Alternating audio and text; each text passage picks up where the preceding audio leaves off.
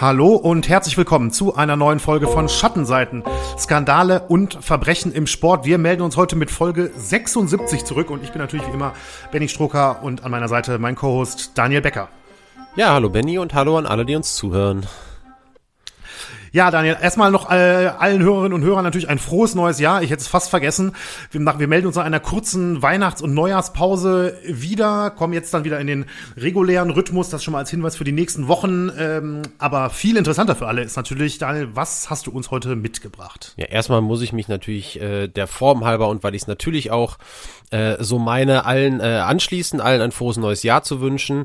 Und genau die erste Folge im neuen Jahr behandelt einen der der großen Bad Boys des Fußballs. Äh, wir sprechen über einen, vielleicht sogar den einflussreichsten Spieler in der Geschichte der Premier League und das, obwohl er so, was die Statistiken, die reinen Statistiken angeht, gar nicht so ganz weit oben in den Listen auftaucht und der, obwohl er wirklich, wirklich Großes auf dem Platz vollbracht hat, ganz vielen in erster Linie aufgrund eines riesigen Skandals im Gedächtnis geblieben ist. Es geht also heute um den ehemaligen französischen Fußballer Eric Cantona. Genau. Äh, Daniel wird uns heute gleich ein bisschen durch das Leben, die Karriere von Cantona führen. Ähm, da freue ich mich schon wirklich sehr drauf. Ist ja wirklich also einer der, ähm, der schillerndsten Figuren der, der überhaupt der, der 90er Jahre, finde ich, äh, was das, was das angeht. Und gerade in der Premier League auch, das hast du ja angesprochen. Äh, aber auch ganz spannend, was er nach seiner Karriere noch so gemacht mhm. hat und bis heute macht. Äh, ansonsten von mir noch der Hinweis, äh, es gibt heute eine Top 3, äh, für viele auch eine sehr beliebte Kategorie, die kehrt heute zurück. Und da geht es natürlich auch um die Premier League. Das passt ja heute wirklich ganz gut rein. Dazu äh, gibt es dann später mehr Infos, das kennt ihr so. Und ansonsten würde ich sagen, verlieren wir nicht viel Zeit und, wenn ich nichts vergessen habe zumindest, starten wir in die, äh, in die heutige Folge. Ja, super. Und gehen zurück zum 24. Mai 1966. Das ist nämlich der Tag, an dem Eric Daniel Pierre Cantona in Marseille geboren wurde. Er war der mittlere Sohn des Krankenpflegers und Künstlers Albert Cantona oder Albert Cantona, bin ich nicht so ganz sicher, und äh, der Schneiderin Eleonore Raurich. Deren Vorfahren waren katalanische Widerstandskämpfer, die sich nach dem Spanischen Bürgerkrieg und der anschließenden Franco-Diktatur nach Frankreich abgesetzt hatten und auch absetzen mussten. Und äh, die Vorfahren von Cantonas Vater, deswegen bin ich nicht sicher, ob Albert oder Albert, stammten aus Sardinien. Die emigrierten aber ebenfalls zwei Generationen zuvor nach Frankreich. Äh, Cantona hat zwei Brüder, den älteren Jean-Marie und den jüngeren Joël. Und ich fand ja schon, als ich diese, diese paar rudimentären Infos zum persönlichen Leben hatte, dass das alles irgendwie relativ außergewöhnlich klingt. Also Künstlervater und die Mutter, ähm, deren, deren Vorfahren irgendwie Widerstandskämpfer waren. Und äh, ja, es wird sich tatsächlich auch zeigen, dass diese Familiengeschichte sich auch durch das Leben von Cantona zieht und dass das Kindheit, Aufwachsen und Erziehung äh, ihn wirklich in jeglicher Hinsicht auch zu dem gemacht haben, der er später wurde. Und auch so eine kleine Anekdote, dieses Haus, in dem Cantona aufgewachsen ist, ist auch alles andere als ein übliches Haus. Und zwar ähm, lag das in den Bergen von Les Cayoles, so einer Gegend etwas außerhalb von Marseille. Da wohnte die Familie zunächst wirklich in so einer Art Bunker. Der soll, dieser Bunker, wirklich auch während des Zweiten Weltkriegs mal als Ausschauposten genutzt worden sein. Und den hat die Familie dann äh, so mit und mit umgebaut und später machte der dann auch nicht mehr die gesamte Wohnfläche aus, sondern wurde so integriert um das Haus, das drumherum gebaut wurde. Und ich finde, da kann man irgendwie schon dran sehen, so diese Kantonars, die waren so richtige Macher. Also die haben einfach angepackt und haben sich ihr Leben so aufgebaut, wie sie es gut fanden und äh, zu solchen Machern haben sie auch ihre Kinder erzogen. Und wenn man Cantona heute über seine Eltern sprechen hört, beziehungsweise halt darüber liest, dann spricht er wirklich nur in allerhöchsten Tönen von, von Mutter und vor allem auch von seinem Vater. Und er und seine beiden Brüder, die, die seien einfach mit sehr, sehr viel Liebe aufgewachsen auf der anderen, auf der einen Seite, auf der anderen Seite aber auch mit einer wirklich klaren Botschaft. Die kann man vielleicht einfach so zusammenfassen, dass es da immer lautete, denkt selber und trefft selber auch eure Entscheidungen. Und da gibt's ein paar nette Zitate zu. Überhaupt finde ich, ähm, dass es von Cantona und auch über Cantona unheimlich viele gute ähm, und, und eingängige und ja wirklich vielsagende äh, Zitate gibt. Deswegen habe ich auch wirklich eine ganze Menge in diese Folge aufgenommen. Ist mir irgendwann mal im Laufe äh, der Recherche aufgefallen. Viel, viel mehr, als ich das äh, vielleicht sonst mal gemacht habe. Hier hat Cantona also über seine Kindheit und Jugend gesagt, Ich habe eine tolle Erziehung genossen, weil meine Eltern uns beigebracht haben, dass wir eine Pflicht haben, die Welt genau zu beobachten. Die schönen wie auch die tragischen Seiten. Wenn wir mit dem Auto unterwegs waren und mein Vater etwas sah, dann hielten wir an und er sagte, schaut euch das wundervolle Licht an. So wurden wir erzogen, mit dem Fokus aufs Detail. Und er gab uns auch das Selbstbewusstsein, uns selbst auszudrücken. Uns wurde beigebracht, dass wir alles erreichen können, wenn wir hart genug dafür arbeiten. Ich bin ein Optimist, ich habe keine Angst. Das ist der Erziehung meiner Eltern zu verdanken. Ja, so viel dann Cantona zu seiner Jugend. So ein bisschen war dann aber auch sicher der Hang zum Außergewöhnlichen in der Familien-DNA angelegt. Das kann man, glaube ich, sagen. Und dann ist es auch fast gar kein Wunder oder gar keine Überraschung, dass Papa Albert seinen Sohn Erik, der sehr früh begeisterter Straßenfußballer war, äh, dazu gebracht hat, auch im Fußball so ein bisschen gegen den Strom zu schwimmen und äh, ist bei seiner ersten festen Jugendmannschaft im Tor zu versuchen. Ne? Es gibt ja dieses ähm, alte Sprichwort irgendwie sinngemäß Torhüter und Linksaußen sind verrückt und ähm, Albert selber war früher mal Torwart gewesen und dementsprechend hat er seinem Sohn auf dem Weg mitgegeben, versucht das doch auch mal. Zum Glück für Erik und wie sich herausstellen sollte, ja dann auch zum Glück für die gesamte Fußballwelt, äh, war sein Team aber so dominant, äh, dass es Erik Cantona hinten im Tor sehr, sehr schnell langweilig wurde und er seinen Trainer bat, ihn beim nächsten Spiel dann doch mal im Sturm aufzustellen. Ja, und rückblickend war dann genau das wohl dieser richtige Startschuss der Karriere von Cantona, denn einmal im Feld spielen, da wurde allen Beteiligten klar, die das Spiel da gesehen haben, dieser Junge hier, der kickt jetzt schon in einer ganz, ganz eigenen äh, Liga. Und dann war, dauerte es auch wirklich nicht lange, bis die ersten großen Clubs in Frankreich auf den jungen äh, Cantona aufmerksam wurden. Als er 15 Jahre alt war, wechselte Eric Cantona zur AG Auxerre. Nach zwei Jahren da in der Jugendabteilung gab er am 5. November 1983 sein Debüt in der ersten Mannschaft und feierte mit einem 4 zu 0 Sieg gegen Nancy dann auch mal direkten Einstand nach Maß, obwohl er ein Jahr später dann äh, mit einem entscheidenden Tor dafür gesorgt hatte, dass Auxerre sich für den UEFA-Pokal qualifizieren konnte, ließ sein Verein ihn dann aber erstmal aus, und zwar zum unterklassigen FC Martigues. Ein Jahr später dann kehrte er nach Auxerre zurück und unterschrieb im Jahr 1986 seinen ersten Vertrag als Profifußballer. Wiederum ein Jahr später gab er dann sogar sein Debüt in der französischen Nationalmannschaft. Bei seinem Debüt tatsächlich gegen Deutschland ähm, erzielte er dann auch das einzige Tor bei der 1 zu 2 Niederlage der Franzosen. Und ähm, es dauerte dann erneut, nur ein Jahr später, wir sind jetzt im Jahr 1988, da führte der junge Eric Cantona die französische U21-Nationalmannschaft zum EM-Titel. Und dieser sehr, sehr frühe internationale Titel sollte im klassischen Fußball, das äh, betone ich jetzt mal extra so, äh, was ich damit meine, werdet ihr dann nachher noch erfahren, aber im klassischen Fußball war das wirklich der einzige internationale Titel, den Cantona in seiner Karriere äh, einheimsen sollte. Aber schon diesem Titel gingen äh, die ersten Skandale voraus und dafür sind wir ja auch hier, ähm, um darüber zu hören. Und ähm, was ich vielleicht schon so grob hab anklingen lassen, äh, was auch damit zu tun hat, dass sein Vater Künstler war. Ähm, Cantona und seine Brüder wurden auch sehr, sehr früh wirklich in alles eingeführt, was irgendwie mit Kunst zu tun hatte. Da sprechen wir über Literatur, da sprechen wir über Musik, da sprechen wir über die Malerei. Und so ein bisschen ähm, war äh, Cantona immer und ist es auch immer noch so ein, so ein kleiner freigeistiger Poet und dem widme ich jetzt mal eben folgenden Einstieg in den skandalösen Teil der Folge, der wie Knospen im Frühling mit Skandalen belegte, starke Ast der Marseiller Grüneiche, die Cantona in diesem Bild symbolisiert, begann im Jahr 1987 zu sprießen. Konnte ich mir nicht verkneifen, ebenso wenig wie den Rest des Wortspiels, denn gerade mal ein Jahr als Profi unterwegs nahm Cantona von Beginn an kein Blatt vor den Mund. Er ging äh, auf dem Spielfeld voran und hatte auch keine Probleme damit, außerhalb des Platzes seine Meinung zu vertreten. Manchmal allerdings, das muss man eben wirklich sagen, auch mit ziemlich fragwürdigen Mitteln und Methoden machen wir mal eine kleine Reise durch Cantonas frühe Fehltritte und starten hier mal auf dem Trainingsplatz. Nachdem er sich nämlich im Training mit seinem Torwart Bruno Martini angelegt hatte, streckte Cantona ihn mit einer rechten Gerade ziemlich ansatzlos äh, nieder. Der Grund war relativ trivial, aber irgendwie auch ähm, ja bezeichnend. Äh, Torwart Martini soll sich einfach zu fein gewesen sein, zur Schneeschippe zu greifen und mhm. gemeinsam mit seinen Teamkollegen den Trainingsplatz eben vom Schnee zu befreien. Und das hat Cantona dann eben nicht gepasst. Und äh, ja, er hat halt relativ früh gezeigt, mit welcher Art er auch bereit ist, am Ende solche Konflikte ähm, zu beenden, sagen wir es mal so. Kurze Zeit später dann, ähm, da war das Ausnahmetalent äh, von Cantona in Frankreich schon längst jedem bekannt.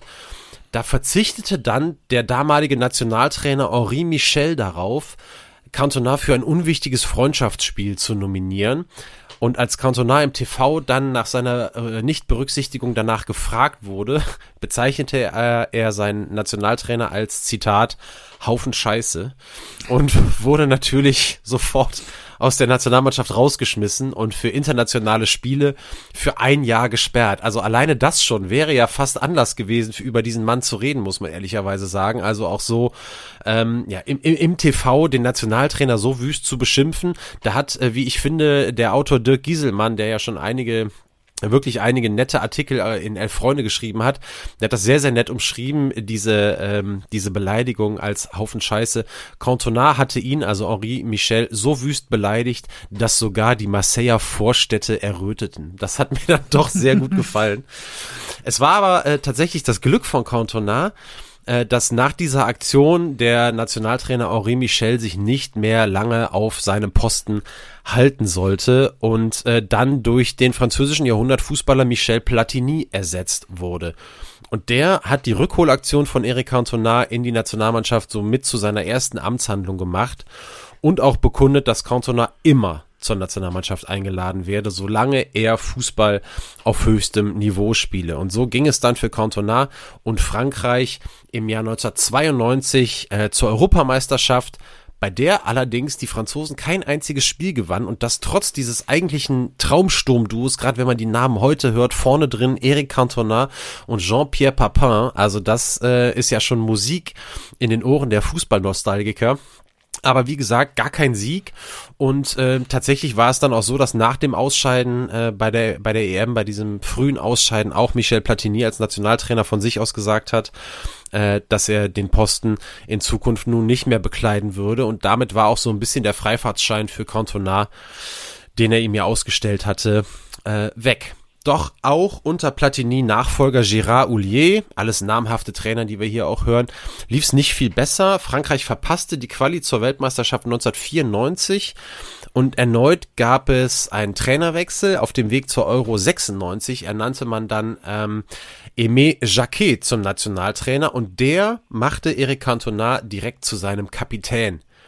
Der blieb das allerdings nicht besonders lange, ähm, denn äh, wir sind jetzt schon hier im Jahr, also nach der WM äh, 94 in Richtung EM 96 und der ganz große Skandal, der noch kommen sollte und der auch der Hauptgrund für unsere Folge ist, auf den wir nachher noch zu sprechen kommen, der passierte im Jahr 1995 und der sollte auch tatsächlich dafür sorgen, dass Eric Cantona, obwohl er nach Ablauf der Sperre nach diesem Skandal, die er bekommen hat, äh, für United, für Manchester United wirklich nochmal auftrumpfen sollte aber er hat danach nie mehr für die französische Nationalmannschaft gespielt. Er wurde nie mehr nominiert. Und damit hätten wir äh, ja wirklich einen kleinen Schnelldurchlauf durch die Nationalmannschaftskarriere von Eric Cantona gemacht, die deutlich weniger schillernd war als die Karriere ähm, in, in den Vereinen, vor allem natürlich dann in England und die irgendwie so ein bisschen tragisch ist, weil Cantona wirklich die so ziemlich schlechteste Phase der Franzosen überhaupt mitgemacht hat, muss man sagen. Ähm, als so die ganz große Zeit der Franzosen kam mit dem WM-Titel im eigenen Land 1998 und auch dem EM-Titel zwei Jahre später, da war Cantona schon gar kein Fußball mehr. Und auch finde ich ein bisschen bitter, ich habe ja eben gesagt, dieses Sturmduo Cantona und Papin, äh, das klingt wie Musik äh, in den Ohren der Fußballnostalgiker. Viel mehr wäre es noch, äh, hätte es noch so geklungen, wenn Cantona tatsächlich mal mit Sinedin dann auf dem Platz gestanden hätte.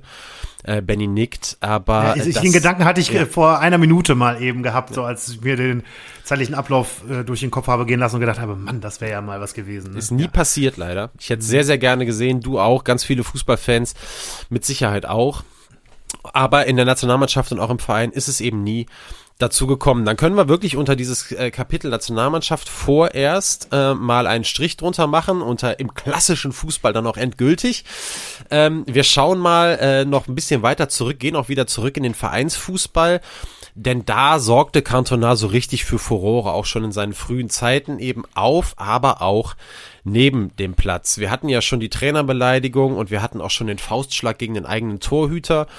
Aber das Skandalsammeln für Cantona, das ging munter weiter. 1988 wurde er für drei Monate gesperrt, nachdem er auch hier schon wirklich im feinsten Kampfsportstil äh, in einem Spiel seinen Gegenspieler Michel de Zakarian auf dem Platz wirklich umgesetzt hat.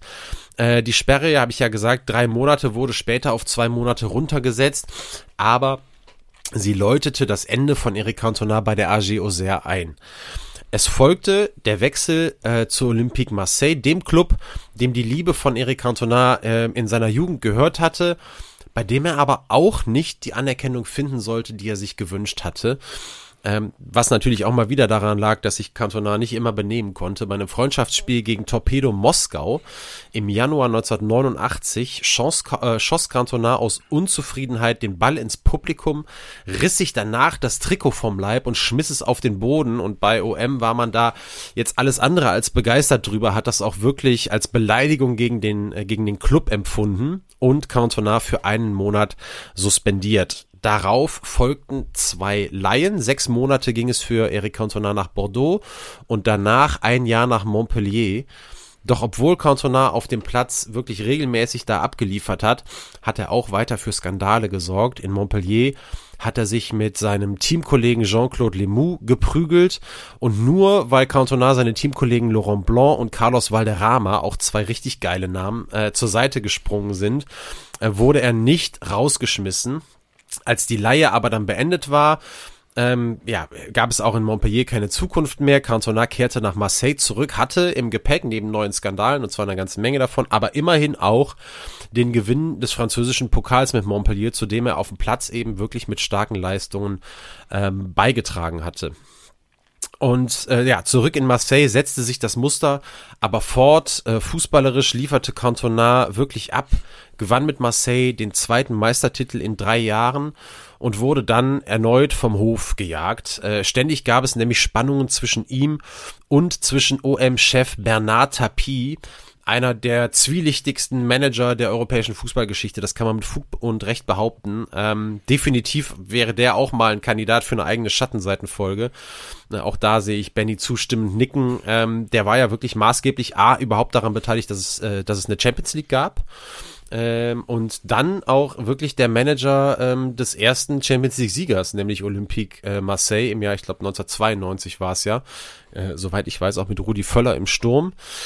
Aber das eben alles ohne Eric Cantona, denn äh, der Streit mit Tapie führte dazu, dass es einen Wechsel gab von Cantona. Es ging von Marseille nach Nîmes.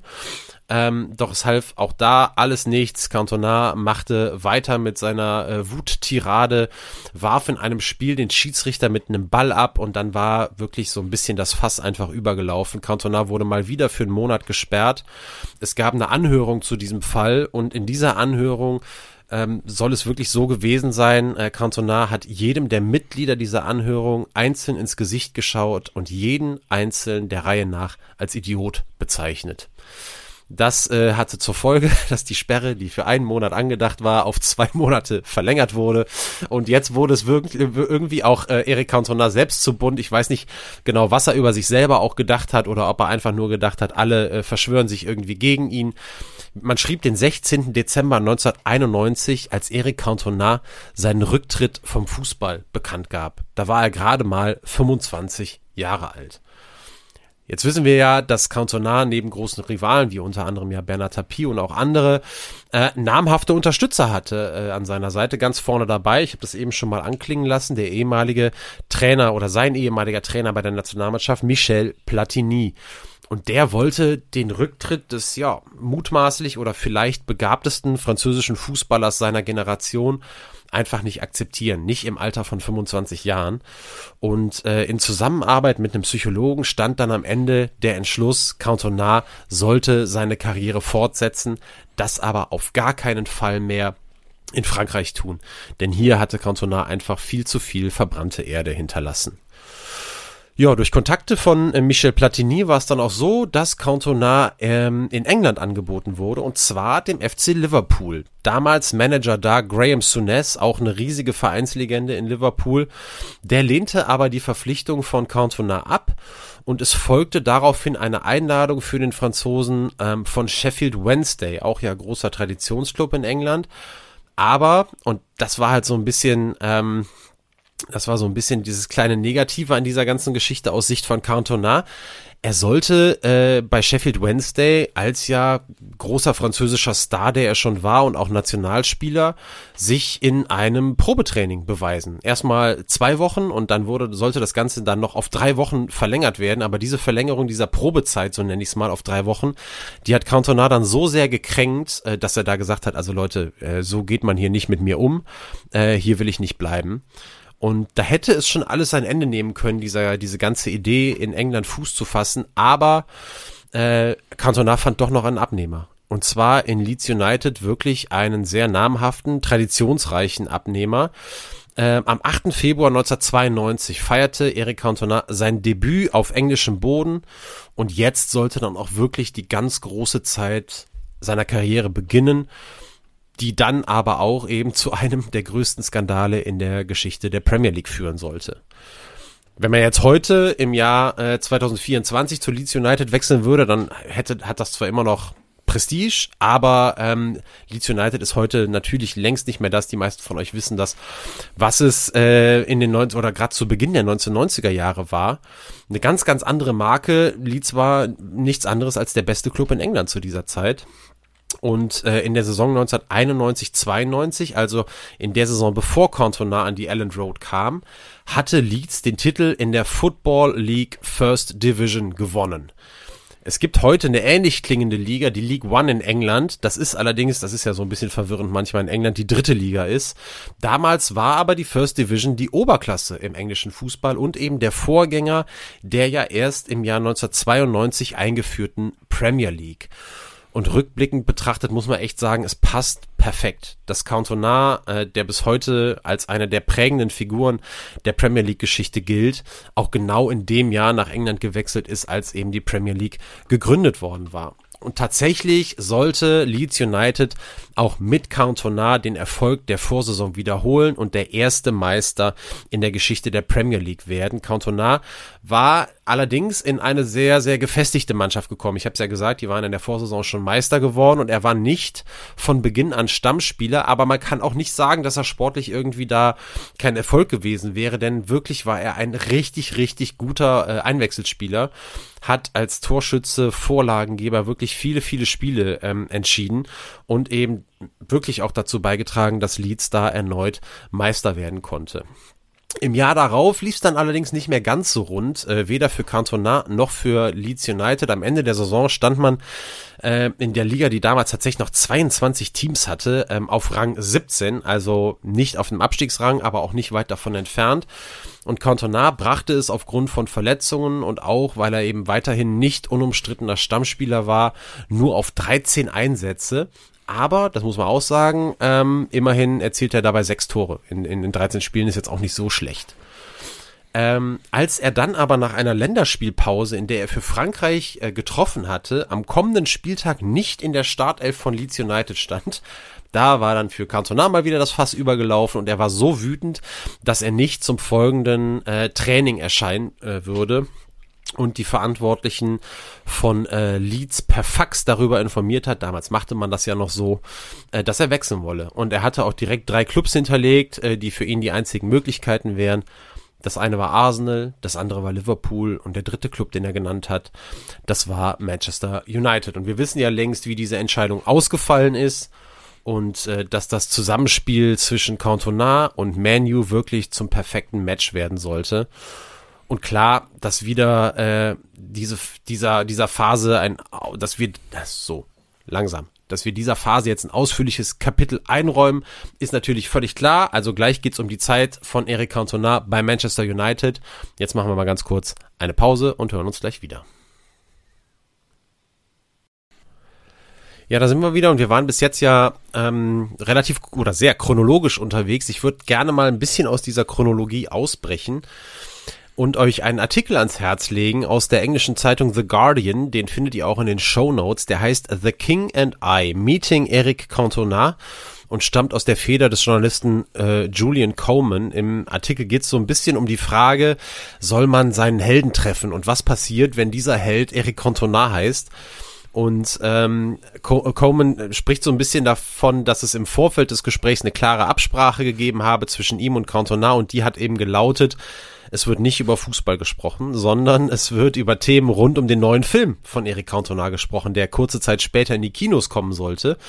Ähm, dazu dann auch noch später mehr, aber eben als jemand, der bei den ganz großen Momenten in Cantonas Karriere bei Manchester United auf der Tribüne stand, das war eben bei Coleman so, und der mitgejubelt hat, da fiel es ihm ja alles andere als leicht verständlicherweise, sich an diese Absprache zu halten. Er hat es dennoch getan und es hat sich auch wirklich ein sehr, sehr ähm, interessantes Gespräch zwischen den beiden entwickelt, das dann immerhin ganz am Ende dann doch nochmal kurz auf den Fußball zu sprechen kommst, äh, kommt. Ich lege euch den ähm, Text wirklich ans Herz und ähm, die Frage ist, wie kriegen wir jetzt den Dreh zu Manchester United, wo, wo wir jetzt drüber sprechen wollten? Und zwar so, dass Coleman in dem Text beschreibt, was auch Sir Alex Ferguson beschrieben hatte. Und zwar viele Jahre zuvor, als er nämlich Cantonas Trainer bei Manchester United war. Äh, Cantona war ein Spieler und Mensch, den, den viele Facetten ausgemacht haben, aber eins war und ist wohl auch bis heute an ihm unübersehbar, wenn man ihn trifft und immer spürbar. Und das ist seine unglaubliche Präsenz. Und die ähm, macht eben auch Coleman zum, äh, zum Thema. Und die hat auch Alex Ferguson zum Thema gemacht, da habe ich auch nochmal ein nettes Zitat mitgebracht. Da heißt es äh, von Seiten von Sir Alex Ferguson, als Eric Cantona zu uns kam, war es, als wäre der Messias angekommen. Die Spieler haben ihn geliebt, die jungen Spieler auch. Seine Präsenz, sein Selbstvertrauen, sein Format. Ich werde mich immer daran erinnern, als Cantona gegen Manchester City zur Halbzeit als Einwechselspieler auf das Feld kam und einen 5-Meter-Pass gespielt hat. Es war der beste 5-Meter-Pass, den ich in meinem gesamten Leben gesehen habe. Die großen Spieler haben etwas an sich, das einfache Dinge großartig aussehen lässt. Er war es, der unser Selbstvertrauen geprägt hat, weswegen wir verdient die Liga gewonnen haben. Ja, und da sind wir an dem Punkt angekommen, an dem Cantona nach fast unendlich vielen Stationen, bei denen er nie so richtig gefunden hat, was er gesucht hat, endlich in seiner fußballerischen Heimat angekommen war, nämlich bei Manchester United. Fünf Spielzeiten lang sollte Cantona für die Red Devils auflaufen, wettbewerbsübergreifend in 185 Spielen 82 Tore erzielen. Die Zahl, die ihn aber wirklich ebenso, wenn nicht noch mehr auszeichnet wie die Anzahl der erzielten Treffer, ist wirklich auch die Zahl der Torvorbereitungen. 55 Mal hat Cantona Treffer vorbereitet in seiner Zeit in der Premier League bei 156 Einsätzen und in den äh, Spielzeiten 1992, 93 und auch 96, 97, beides Mal, äh, beide Male im Trikot von Manchester United, hat es in dieser Spielzeit jeweils kein anderer Spieler auf mehr Vorlagen gebracht als er. Und das zeigt einfach, was er für ein Spieler war. Er war Spielmacher und er war Vollstrecker. Der konnte ganz vorne spielen, der konnte als hängende Spitze spielen, der konnte und hat auch auf beiden Flügeln gespielt und ab und zu sogar im zentralen Mittelfeld. Und ähm, ja, wenn man sich das alles irgendwie vor Augen führt, ist es wirklich kein Zufall, dass Cantona Highlight-Videos auch aus einer Vielzahl von fantastischen Fernschusstoren bestehen, weil der immer aus der Tiefe kam, ähm, immer am Spiel teilgenommen hat, war nie einer, der nur gefüttert werden musste, sondern einer, der sich den Ball geholt hat und der auch wirklich fast alles damit anstellen konnte. Und ähm, am Ende seiner Zeit bei Manchester United standen vier Ligatitel in fünf Spielzeiten zu Buche. Dazu kamen noch zwei FA Cup Und drei Titel im Ligapokal.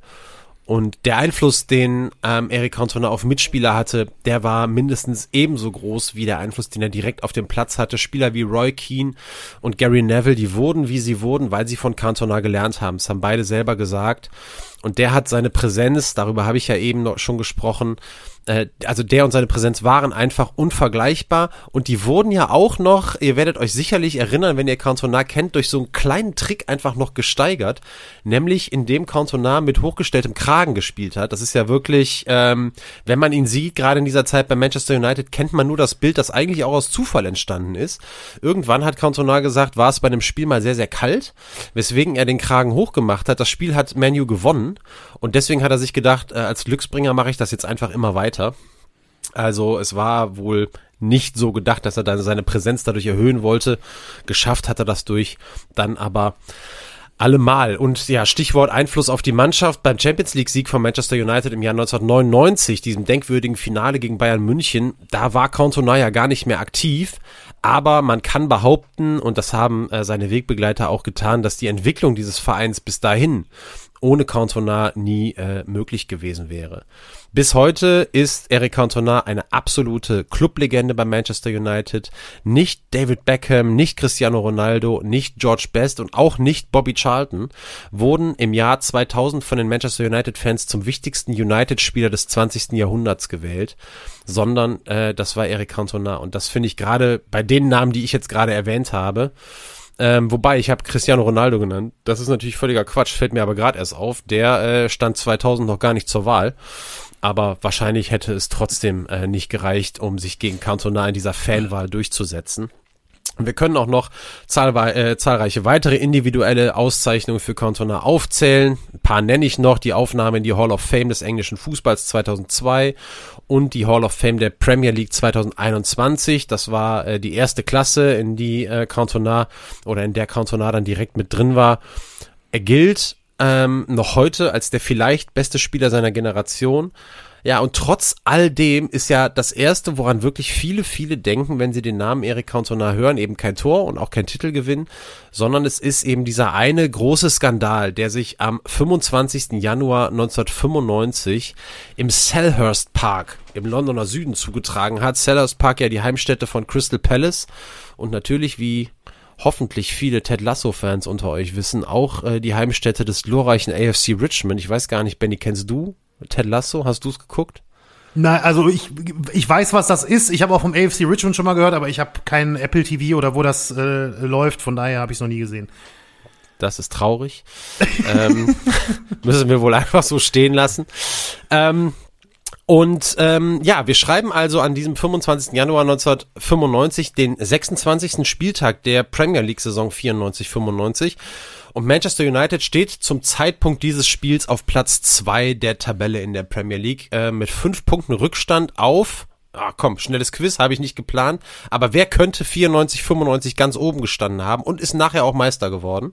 Blackburn Rovers. Oh, Benny, du bist eine solche Maschine. So ist es. Die Blackburn Rovers standen vorne. Crystal Palace hat derweil als Tabellen 17. gegen den Abstieg gekämpft und ähm, die Stimmung im Spiel, es ging für beide äh, Mannschaften um sehr, sehr viel war sehr aufgeheizt und äh, Eric Cantona war besonders gereizt, weil er schon die gesamte Spielzeit über von Crystal Palace Verteidiger Richard Shaw in enge Manndeckung genommen worden war und schließlich, das war bei Cantona, habt ihr ja schon häufiger jetzt heute gehört, alles andere als eine Seltenheit, brannten bei ihm die Sicherungen durch. Cantona ließ sich zu einer Tätigkeit hinreißen. In der folgenden Rudelbildung wurde er dann auch von einem Ball getroffen, bekam die rote Karte und schaffte es einfach nicht, sich zu beruhigen. Während seine Mitspieler noch mit dem Schiedsrichter diskutierten, dass er das irgendwie vielleicht doch mal anders bewerten sollte, da hatte Cantona seinen Blick schon längst in Richtung Publikum geworfen. Denn Cantona hatte etwas gehört. Eine Beleidigung, gegen die selbst Cantonas Wutrede in Richtung seines Ex-Nationaltrainers Henri Michel wahrscheinlich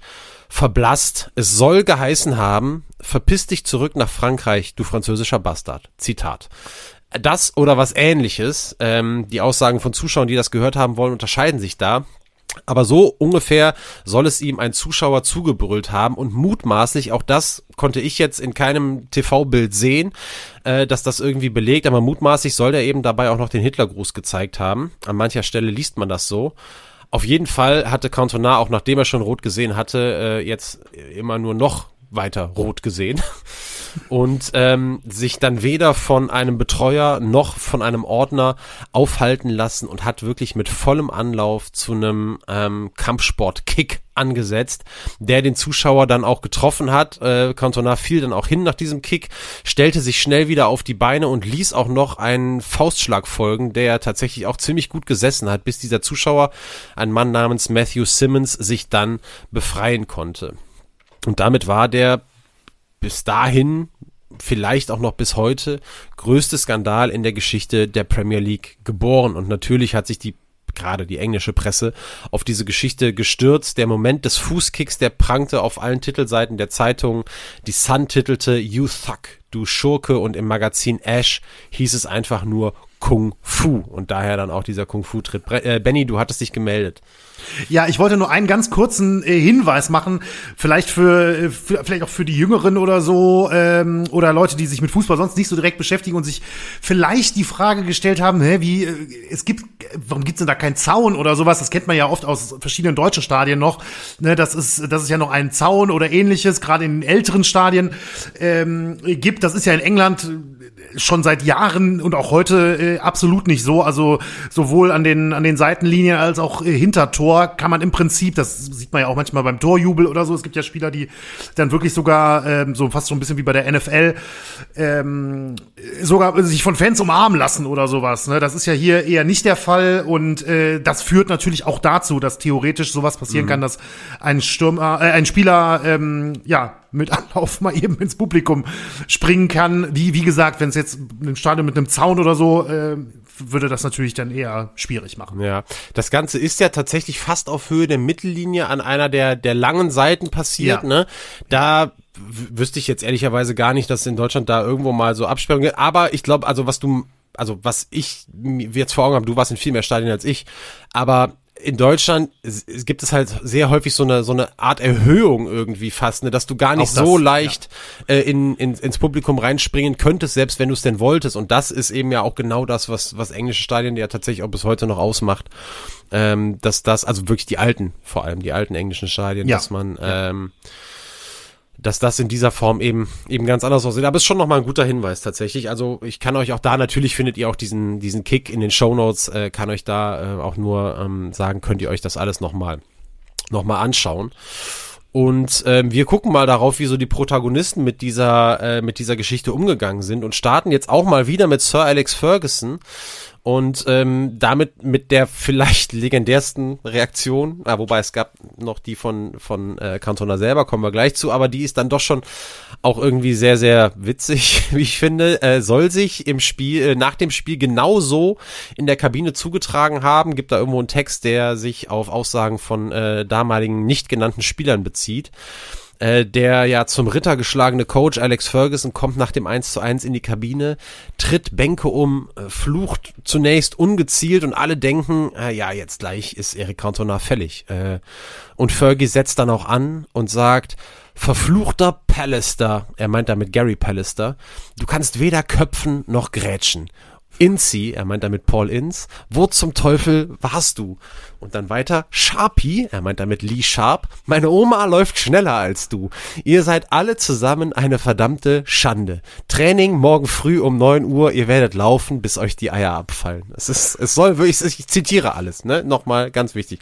Es ist einfach nur schockierend. Und dann soll er in einen etwas sanfteren Ton verfallen sein und gesagt haben, und Erik, sowas kannst du nicht machen, mein Junge.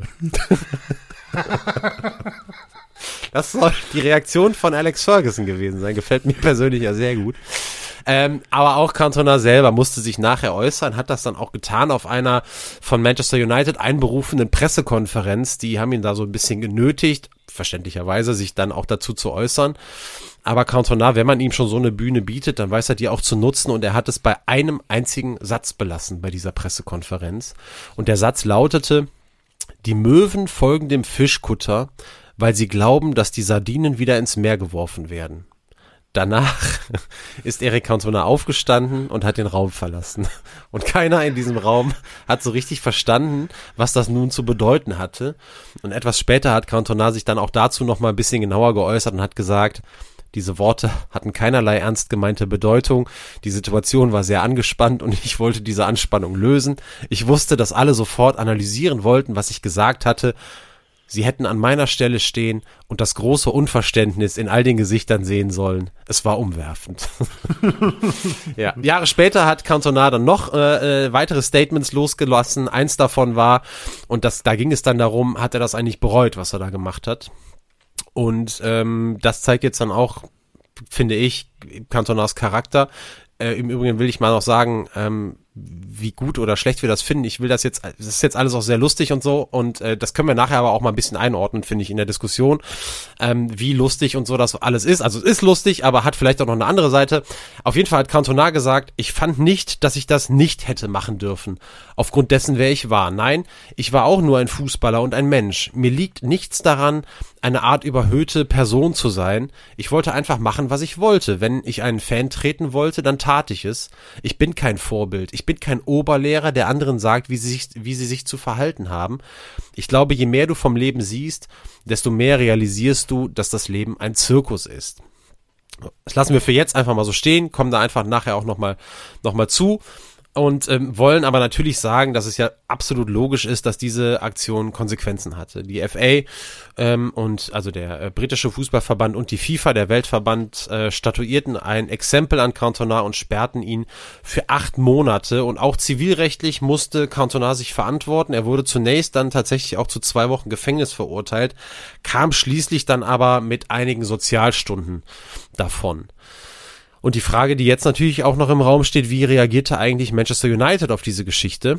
Knapp zwei Monate nach der Attacke, die Sperre von Cantona sollte zu diesem Zeitpunkt noch ein halbes Jahr dauern, verlängerte Manchester United den Vertrag mit Eric Cantona um weitere drei Jahre. Wohl auch aus Angst, Cantona würde nach Ablauf seiner Sperre gar nicht mehr zurückkommen nach Manchester. Und so hat man dann versucht, ey, komm Junge, du bleibst bei uns und wir wollen dich länger haben, bitte komm zurück.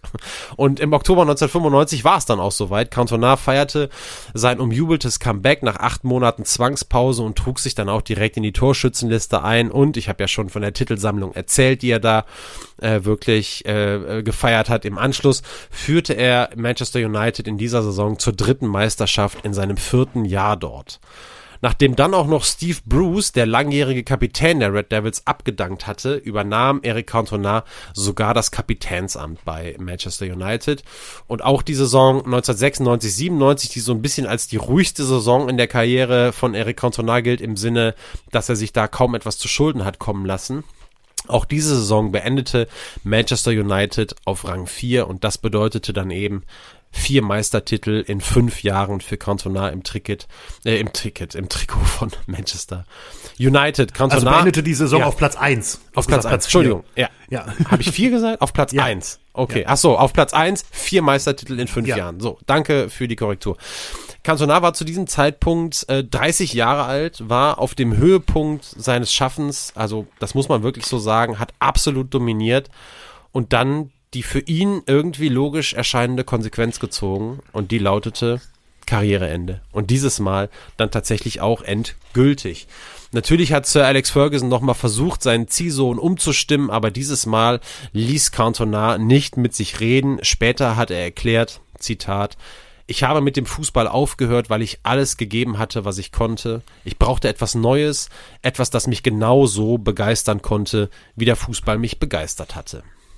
Und wer so spätere Interviews mit Cantona liest, der glaubt ihm auch wirklich, dass er nach dem Rücktritt kaum mehr zurückgeblickt hat. Nur in manchen Momenten, das hat er dann doch mal durchblicken lassen, da schmerzte es ihn ein bisschen ein Jahr nachdem er sich vom aktiven Fußball verabschiedet hatte, ich hatte das ja alles schon mal ein bisschen äh, oder hatte das alles schon mal erwähnt, gewann die französische Nationalmannschaft die WM im eigenen Land, wiederum ein Jahr später 99 dann der Champions League Sieg von Manchester und im Jahr 2000 ja dann das das Nationalmannschaftsdouble, Frankreich wird Europameister, aber eben alles ohne Eric Cantona der ja da immer noch in einem guten Fußballalter gewesen wäre. Der hat sich aber dafür ähm, einfach auch komplett zurückgezogen. Ähm, als er aufgehört hat mit, mit dem Fußball, hat auch gesagt, wäre er in Manchester geblieben oder wäre er zurück nach Frankreich gegangen, alles wäre, so sagt er selber, ihm deutlich schwerer gefallen, äh, das hinter sich zu lassen. Und so ging er nach Barcelona, in die Heimat seiner Vorfahren mütterlicherseits, habe ich ja auch schon mal erzählt, die waren ja katalanische Freiheitskämpfer und hat sich da allem gewidmet, was nicht Fußball war, vorwiegend ähm, ja der Kunst, ähm, Büchern, der Musik. Und er hat eine neue Leidenschaft gefunden, die bis heute hält, ähm, die Schauspielerei.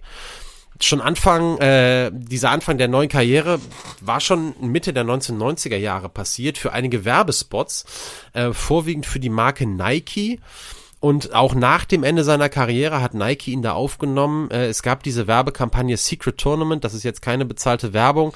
Da ist er als Dompteur und Spielleiter ähm, einiger der besten Fußballer der Welt aufgetreten. In so, die haben so Cage-Matches gemacht, drei gegen drei. Benny, du erinnerst dich, nix Ich schon. erinnere mich dran, ja. Ja, und Cantona oben mit so einem ähm, Dompteursstab irgendwie steht er da auf diesen, auf diesem Käfig und wirft immer den Ball von oben rein, damit das Spiel beginnt und kommentiert das irgendwie so in seiner ganz eigenen Art und Weise. Für mich wirklich eine der besten Werbungen, gerade mit Sportbezug, die es jemals gegeben hat. Und äh, auch da habe ich euch mal was in den Shownotes verlinkt, könnt ihr euch nochmal anschauen, wenn ihr es äh, nicht kennt oder einfach auch nach vielen Jahren nochmal sehen wollt, so wie es bei mir jetzt in der Recherche der Fall war, habe ich gerne nochmal geguckt. Ganz, ey, wie krass viele Fußballer in dieser Werbung dabei sind. Äh, also äh, heftig. Äh, Bis heute, äh, Stichwort Schauspielerei, ist Cantona wirklich in einer Menge äh, Filme zu sehen. Vorwiegend im französischen Kino, aber auch darüber hinaus. Ich selbst habe noch nie einen Film mit ihm gesehen, muss ich sagen. Aber ich habe mal so ein bisschen im Netz gesucht und geguckt, mal den einen oder anderen Trailer geschaut. Und einen habe ich euch auch verlinkt. Den Trailer zum Film Looking for Eric und da muss ich echt sagen, der hat mich sofort in seinen Bann gezogen. Ich habe den jetzt bewusst nicht noch vor der Folge geguckt, sondern einfach gedacht, so als kleinen Abschluss werde ich mir den hundertprozentig werde ich mir den anschauen. Cantona spielt hier so ein bisschen was wie seinen eigenen Geist, ähm, der einen gebrochenen Mann, der auch der einzige ist, der ihn sehen kann, wahrnehmen kann und großer Fan von ihm ist, den führt er so zurück zu einem selbstbewussten Leben. Also es ist so ein so ein bisschen Mix aus aus aus Schauspiel und aber auch sich selbst irgendwie verkörp verkörpern. Und ich muss echt sagen, ähm, alleine dieser kleine zweieinhalb Minuten, jetzt sind Trailer natürlich nie wirklich repräsentativ für einen ganzen Film. Es gibt hervorragende Trailer mit sehr schlechten Filmen, aber äh, das hat wirklich Lust auf mehr gemacht und das, was man da so sieht überhaupt, ey, Cantona ist echt ein, echt ein guter Schauspieler. Also wenn ich mir manchmal so angucke, was im deutschen Fernsehen bei Fernsehfilmen läuft und wer da so auftritt, also da habe ich das Gefühl, da würde Cantona äh, 80 Prozent irgendwie an die Wand spielen hat sich auch schon auf Theaterbühnen versucht im großen Paris und ist seit einiger Zeit, ich glaube allerdings echt erst seit letztem Jahr, seit 2023 auch als Musiker unterwegs. Und insgesamt kann, muss man einfach sagen, die Kunst mit allem, was irgendwie dazugehört, Schauspielerei, Musik und alles, was ihn sonst privat irgendwie interessiert, hat auch immer viel gemalt, habe ich ja auch gesagt, sein Vater war ja ebenfalls Maler. Ähm, und die Kunst ist sein neues Leben. Und es scheint wirklich so zu sein, dass er, dass er nicht mehr zurückblickt. Zumindest nicht mit Wehmut. Manchmal eben dann, wenn er das Gefühl hat, dass es da was zu sagen gibt oder so. Oder manchmal gibt er dem einen oder anderen Journalisten dann vielleicht mal eine Audienz, könnte man fast sagen, um über die alten Zeiten zu quatschen. Ähm, aber grundsätzlich ist Cantona, das kann man wirklich so sagen, in seinem neuen Leben längst ähm, angekommen. Ist auch jemand, der sich, ähm, der sich zur politischen Lage immer wieder äußert. Äh, sicherlich auch, auch sehr, sehr kontrovers. Ein Beispiel mal im Jahr 2010.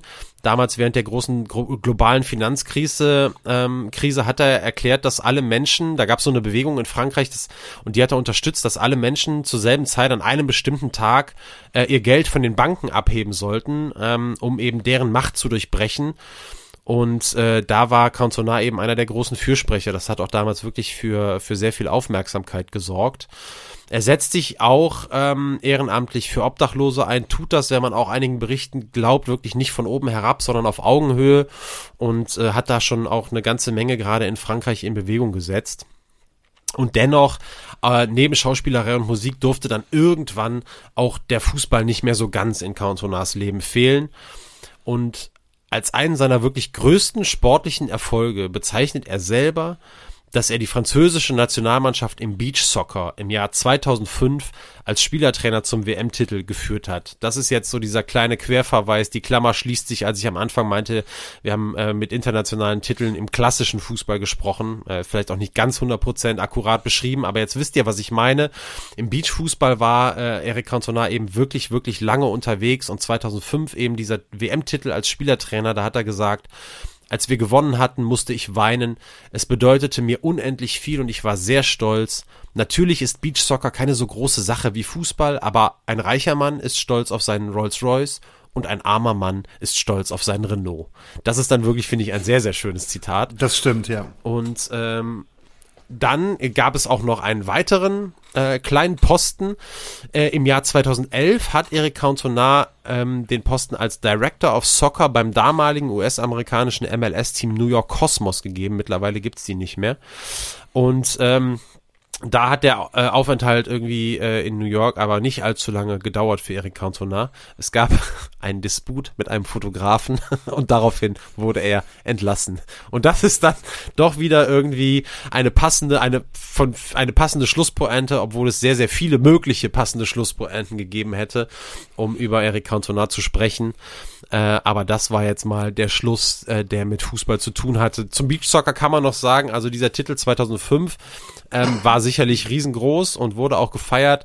Er gilt auch als bis heute als eine der einflussreichsten äh, Figuren im Beachsoccer überhaupt. Ich glaube, es gab mal eine Liste, da landete er von allen ähm, einflussreichen Leuten im Beachsoccer auf Platz vier weltweit, hat allerdings auch nachher ähm, mit dazu beigetragen, dass die französische Nationalmannschaft dann nicht mehr so ganz erfolgreich war. Da gibt's dann irgendwie so Aufstieg, so Ligensystem, äh, so ein bisschen wie es im Eishockey gibt, so A-Liga, B-Liga und so weiter. Dann sind die Franzosen dann irgendwann nochmal abgestiegen und äh, daraufhin hat hat äh, Cantona dann auch äh, Beachsoccer hinter sich gelassen, war aber glaube ich irgendwie 15 Jahre oder so da wirklich federführend verantwortlich und ähm, hat dann da auch noch so eine kleine Leidenschaft neben eben, wie ich es ja gesagt habe, dem klassischen Fußball gefunden. Und dann gibt's eben dazu ja wirklich noch diesen ganz großen Teil, also jetzt kommt die Musik dazu, habe ich gesagt, aber diese Schauspielerei. Und ähm, wir haben ja schon mal, wir kommen jetzt langsam zum offenen Teil, merkt ihr, wir hatten ja mal eine Folge über Vinnie Jones, ist ja schon wirklich, das ist Jahre her, können wir ja fast sagen. Ähm, Die hatte Benny damals gemacht. Da haben wir nachher auch eine Top 3 gemacht der schauspielenden Sportler. Ähm, Vinnie Jones war ja auch oder ist ja jemand, der vom Fußballplatz dann den Film vor die Kamera im, im Showbusiness gesucht hat, ja auch in Guy Ritchie-Filmen und so weiter aufgetaucht ist, aufgetreten ist. Und äh, der aber ja trotzdem immer oder dem das so ein bisschen anhängt, dass es eher vielleicht immer größere Cameo-Auftritte sind. Ich will ihm jetzt nicht zu nahe treten, der hat auch natürlich große Rollen, aber er spielte immer so ein bisschen oder es wurde immer so ein bisschen auch mit seinem Fable als oder mit seinem äh, mit diesem Ding als Bad Boy im Fußball damit auch gespielt und Cantona ist wirklich zu einem Charakterdarsteller gereift. Es gibt auch ähm, es gibt auch Filme, wo er wirklich auch so ein bisschen mit seinem Image von damals spielt, aber es gibt auch ganz ganz andere Filme, wo er eine ganz ganz andere Seite da zeigt, zumindest bei dem, was man jetzt mal alles so rausfinden kann, ohne jeden Film wirklich gesehen zu haben ja, das ist so ein bisschen die Geschichte von Eric Cantona gewesen. Ähm, wir kommen in die Diskussion rein. Ich würde dich fragen, Benny, ähm, diese ganz grobe Frage, wer ist eigentlich Eric Cantona für dich? Aber wenn du vorher was hast, wo du spontan noch Bezug drauf nehmen willst, können wir natürlich auch noch über was anderes sprechen. Aber ansonsten wirklich so die Frage, ja, was bedeutet der Name Eric Cantona für dich oder diese Person? Ja, also Eric Cantona war in den äh, 1990er Jahren äh, wirklich, also du hast ja diese Aura auch angesprochen, ne, diese Präsenz, die er auch hatte und äh, die hat er auch über den Fernseher auf mich ausgestrahlt, denn äh, ich habe ja auch in meiner Jugend Fußball gespielt.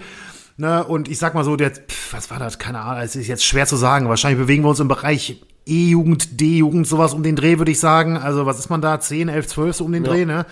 Glaube ich. Ähm, ich muss lachen, weil ich musste die Tage schon daran denken. Äh, ich habe tatsächlich eine Zeit lang den Kragen hochgestellt Jawohl. auf dem Platz. Ne? Und es war so, es war so die Zeit. Ich glaube, damals war noch, ähm, wenn man jetzt ähm, von Anfang an gespielt hat, war das glaube ich noch die Zeit, wo man wirklich von eins bis elf die Trikots verteilt hatte. Mhm. Ähm, aber wenn es irgendwie bei einem Freundschaftsspiel oder so oder wie auch immer mal so Trikotwahl kam oder so, kann ich mich immer noch erinnern. Äh, ich habe damals immer die, äh, hat jetzt mit Kantonar nichts zu tun in dem Fall, aber ich habe damals immer die 14 versucht aus dem, aus dem Korb zu ziehen für Johann Cruyff und, äh, und den Kragen hochgestellt für Eric Cantona. Das, äh, das ist wirklich, da, also das ist das, was mir als erstes einfällt, für mich persönlich, wenn ich an Eric Cantona denke. Und ich muss wirklich sagen, das ist natürlich ähm, gerade so die Zeit äh, 95, 96, 97, ähm, wo man ja alles irgendwie als an Fußball aufgesaugt hat, was man irgendwo zu sehen mhm. bekam, ähm, war das war das für mich eine absolut faszinierende Figur und ein fantastischer Spieler auf jeden Fall. Mhm. Ja, vielleicht müssen wir es noch sagen. Ich glaube, ich habe es gar nicht gesagt. Cantona ja die Rückennummer sieben ähm, genau, gerade ja. auch bei Manchester United gehabt. Dann hast du ja ähm, das hatten wir damals mal in der Mannschaft. Da ging es dann schon als, also das war schon im Seniorenbereich. Die Jungs, die dann nachkamen, fanden alle Cristiano Ronaldo so toll. Mhm. Und äh, wenn die sieben schon vergeben war, wollte der andere, der die sieben eigentlich unbedingt haben wollte, der hat dann immer die 14 genommen, weil er dann gesagt hat, das ist ja zweimal die sieben. Ja. Und äh, so, so gesehen hast du dann auch gemacht. Ich glaube, es gibt nicht viele, das zeigt so ein bisschen auch, wie du ja offensichtlich schon früher auch zum Fußball gestanden hast und es ja auch heute noch tust. Ähm, ein Zehnjähriger, Elfjähriger, Zwölfjähriger, der sich die 14 nimmt wegen Johann Cruyff, den er nie hat live spielen sehen, das, ja, das ist, ist, alles das andere als üblich, muss man wirklich naja, sagen. das stimmt, das stimmt. Ja. Also, ähm, ich habe immer, als ich dann mal nach meiner äh, Torwart in Anführungsstrichen Karriere äh, diese dann hab ausklingen lassen als als als Feldspieler in den untersten Kreisligen einfach nur aus Jux und Dollerei habe ich immer die 13 genommen die Michael Ballack Nummer aber äh, ja, das dazu. Gehen wir mal zurück zu, zu Cantona. Also ja, super prägend für die Jugend. Das führt mich aber eben auch eigentlich dazu, er hat ja gesagt, er will kein Vorbild sein, aber es zeigt eben, ob er es sein will oder nicht. Leute in so einer exponierten Position haben einfach eine sehr große Reichweite und Absolut. ob sie nun mal wollen oder nicht, geht damit auch eine gewisse ja, Verantwortung einher. Beziehungsweise, wenn man der eben nicht gerecht wird, hat eben auch das Auswirkungen. Und es ist bei Cantona so, dass man sehr, sehr schnell in die Glorifizierung kommt. Ähm, ich finde auch, dass ihm so ein bisschen sowas, sowas Robin Hood-artiges anhaftet. Also wenn ich mhm. alleine mal jetzt denke an dieses, er schlägt den Torwart, weil er weil dieser sich eben nicht mit der Gruppe identifiziert, ne, der will nicht, also der fühlt sich dann irgendwie als was Besseres, will nicht den Platz von Schnee befreien und wird dann, äh, dann, dann kommt eben der große Rächer um die Ecke. und ähm, auch diese Geschichte mit dem Fan, das wurde ihm ja damals auch so ein bisschen ausgelegt, ähm, als es dann hieß, der, der Fan sei Rechtsextremist äh, gewesen. Also wie gesagt, ich kann das jetzt alles nicht belegen. Aber das zahlt trotzdem so ein bisschen ein, auch auf dieses Konto, dass ähm, dass Cantona jetzt keinen in Anführungsstrichen irgendwie Unschuldigen da angreift oder so, abgesehen davon, dass diese Beleidigung, Beleidigung ja eh existiert hat. Dazu kommt seine Genialität auf dem Platz, wissen wir. Leute, die so große Leistungen zeigen, denen wird ohnehin mehr verziehen. Dazu kommt auch noch, jetzt gerade auch in der, in der, in der Retrospektive, er setzt sich für Obdachlose ein, hat ein, hat ein soziales Engagement, all das zahlt auch darauf ein. Und ich will auch überhaupt nicht verhehlen, ich glaube, das ist auch rübergekommen dass ich große Sympathien für äh, Eric Cantona habe. Ähm, aber das ist auch Aufgabe, finde ich, wenn man so über den über über ihn spricht. Man muss das auch mal so einordnen, dass man die Schattenseiten passt jetzt gut mhm. ähm, einfach auch mal nennt. Cantona hat eben auch an vielen Stellen gehandelt wie ja, vielleicht auch mal wie, wie ein trotziges Kind und hat auch mal Dinge getan, ähm, die halt nicht gehen. So, du kannst einfach keinem Fan einfach so ins Gesicht treten. So, egal was der sagt. Und du kannst auch nicht zum Schwinger ausholen, wenn der Torwart nicht zur äh, Schneeschippe packt. So, das geht halt nicht. Du kannst auch keinen Schiedsrichter abwerfen. Das ist ja auch gerade eine, äh, eigentlich seit Jahren aktuelle Diskussion. Wir haben gerade auch diese riesigen Ausstreitungen, äh, Ausschreitungen da gehabt auf dem Spielfeld äh, in, in, in der türkischen Liga, mhm. als der, ähm, wer war es, Präsident des Vereins, der dann nachher noch den Ausgleich kassiert hat, dann den, den, den Schiedsrichter auf dem Feld mit einer, ja, wirklich niedergestreckt hat. Ähm, dieser, dieser Disrespect, wie sagt man, dieses, dieses Respektlose gegenüber den Schiedsrichtern, das wirkt sich eben, wenn man so im, im Scheinwerferlicht steht, auch möglicherweise auch darauf aus, wie vielleicht im Amateurfußball mit Schiedsrichtern umgegangen wird. Also ist nicht der die ganze aber ist ein Aspekt der ganzen Sache. Und ähm, das ist mir schon wichtig gewesen, ähm, dass wir nicht in so ein reines Abgekulte äh, verfallen, unabhängig davon, ich bleib auch dabei, ähm, dass ich ähm, Eric Cantona weiterhin gut finde und auch sehr gut finde, nachdem ich jetzt viel über ihn gelesen habe und früher eher vielleicht nur diese, diese, diese kultigen Schnipsel kannte. Und jetzt ähm, wirklich mich da ja relativ intensiv eingelesen habe und das ändert nichts daran, dass ich den Typen weiterhin gut finde. Nur ähm, ich finde einfach, dass, an, dass man, oder das gehört sich einfach, dass man diese anderen Sachen auch einfach sagt. Das gehört einfach mit dazu. Und das gehört auch zum Gesamtbild von Eric Cantona äh, dazu, der sich ja gerne auch mal so ein bisschen in Szene setzt und der auch einfach so ist. Ich kaufe ihm das auch total ab. Der ist so, wie er ist. Ja. Aber ähm, das ist sicherlich nicht alles gut gewesen. So, das Nein, das stimmt auf jeden Fall. Dass das also, ne, ich meine gut, er hat natürlich auch seine seine entsprechenden ähm, den Verfehlungen, entsprechenden Strafen in den meisten Fällen bekommen und abgesessen. Klar, ne, das ich muss das Alex Ferguson äh, Zitat quasi dieses Erik, sowas kannst du nicht machen. So ja, ungefähr. das ist auch überragend. Das natürlich ist natürlich überragend, überragend.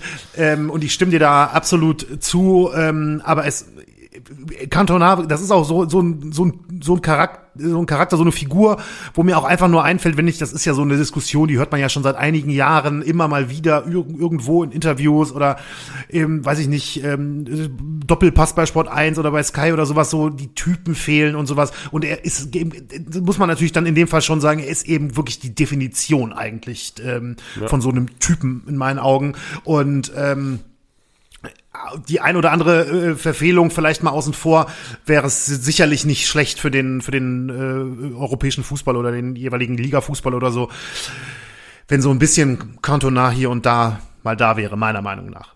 Ja, es kommen auch noch ganz andere Dinge dazu, auch Sachen, die ich jetzt äh, finden ja nie auch alle, auch gute Zitate oder so finden ja nie alle einen Eingang in so eine Folge. Nein. Ich erinnere mich jetzt gerade mal noch daran, äh, da ging es dann auch darum, ähm, ob er, ob, wofür er denn gespielt habe, ob er auch für Geld gespielt habe. Und wenn Eric Cantona sagt, nee, also heute, wenn das heute Leute sagen, bei manchen weiß man sofort, ja gut, ja, gut, du, du sagst es halt nicht, aber natürlich spielst du nur, oder in erster Linie nur fürs Geld und das ist das, worum es dir geht. Und er sagte ganz ehrlich, ich hätte, ich hätte auch umsonst gespielt und äh, ich hätte, um an so Orten wie Wembley spielen zu dürfen, hätte ich auch gezahlt. So, ich wurde nachher, er hat auch wiederum in einem anderen Interview mal gesagt, er findet nicht, dass Fußballer zu viel Geld verdienen. Das hat er auch gesagt. Er meinte, das ist ähm, dieser Position entsprechend.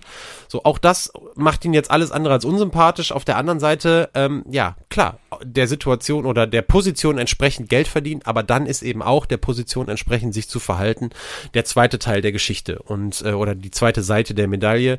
Und ähm, deswegen, also gehört beides dazu. Am Ende stimme ich dir auch hundertprozentig zu, so Typen, an denen man sich so ein bisschen abarbeiten kann. Ja. Äh, im, Im besten Sinne, äh, das ist was, was, ja, das ist ja nicht nur fußballbedingt. Daran, das ist ja, das kann man auf Seiten im ganzen Sport und auch außerhalb des Sports sicherlich ausweiten, äh, sind viel, viel interessanter und viel, viel identitätsstiftender als diese Absolut. glattgebügelten Leute, die wir ja dann auch zu Genüge ähm, im Fernsehen sehen und auf dem Fußballplatz. In erster Linie. Ja, absolut. Trägt ja auch einer, der Popularität einer, einer Sportart oder eines Teams oder weiß ich nicht was äh, extrem bei, sowas. Ne, weil einfach, weil auch einfach darüber berichtet wird und man darüber sprechen kann und das einfach, ist halt einfach nochmal ein bisschen was anderes. Ja, die Popularität, ja, das ist vielleicht die Popularität, die wir vielleicht in unserer Generation oder wie auch immer auch manchmal vielleicht gerne hätten, weil sie, weil wir sie auch so kennen. Ähm, heute brauchst du ja keine kontroverse Type zu sein, in dem Sinne, dass sich Leute so an deinem Charakter abarbeiten. Popularität ähm, hat der Fußball ja genug durch Spieler wie Cristiano Ronaldo und Lionel Messi, die eigentlich, die Fans von den beiden mögen mir das jetzt verzeihen, aber die stehen ja für nichts. Also, die stehen für sportliche Erfolge, natürlich, und die stehen aber für Ruhm und auch, auch Geld und einen Lebensstil, den vielleicht die, die Generation nach uns einfach sehr nachahmenswert, als der nachahmenswert empfindet oder wie auch, aber das sind ja keine kontroversen Typen, an denen man, also würde ich jetzt so sehen. Ja also gut, also, der ist ja Pelé auch nicht gewesen oder Franz Beckenbauer oder so. Der, nee, da also, ging es dann vielleicht rein übers Sportliche, aber wenn ja. wir so, ja, ja, klar, aber das trägt dann eben ja auch zur Popularität bei. Natürlich ja. trägt das auch dazu bei, aber die andere Seite der Medaille hin und da, die kommt natürlich in den letzten Jahren schon ein bisschen kurz, sage ich mal. Ja, absolut. Nee, da würde ich auch gar nicht widersprechen. Naja, da würde ich gar nicht widersprechen. Ähm, ja. Gut, also das war so die Geschichte und auch so noch ein paar kleine zusätzliche Worte über Eric Cantona, eine der prägendsten Figuren der Premier League. Und dementsprechend war es für uns ein leichtes, eine äh, zum Thema passende Top-3-Liste zusammenzustellen, die sich eben mit der Premier League befasst. Wir haben gesagt, wir ähm, stellen zusammen unsere Lieblingsspieler der Premier League. Also bewusst, auch Benny hatte nochmal nachgefragt bei mir, meinen wir dasselbe. Sagen wir jetzt nicht die für uns aus unserer Sicht sportlich besten Spieler der Premier League, sondern sagen wir, nennen wir wirklich unsere äh, persönlichen Favoriten und genau das ist das, was wir getan haben. Das machen wir ja meistens so bei der Top 3 Liste. Und ähm, ich habe sehr viel geredet, aber jetzt muss ich nochmal rechnen, wenn ich jetzt anfange, hast du das Schlusswort. Ne? Und das hätte ich eigentlich gerne. Mhm. Äh, deswegen würde ich einfach mal loslegen mit, äh, mit der Top 3 Liste. Und bei mir auf Platz 3 musste ich natürlich auch einen Torwart mit in die Liste aufnehmen. Und äh, der für mich tollste Torwart in der Geschichte der Premier League ist, ich frage mich gerade, ob du es ob du einen Guess abgeben willst. Ich kann, ich überlege gerade schon ein bisschen. Ähm, es ist jetzt natürlich nicht super leicht, ähm, aber so die.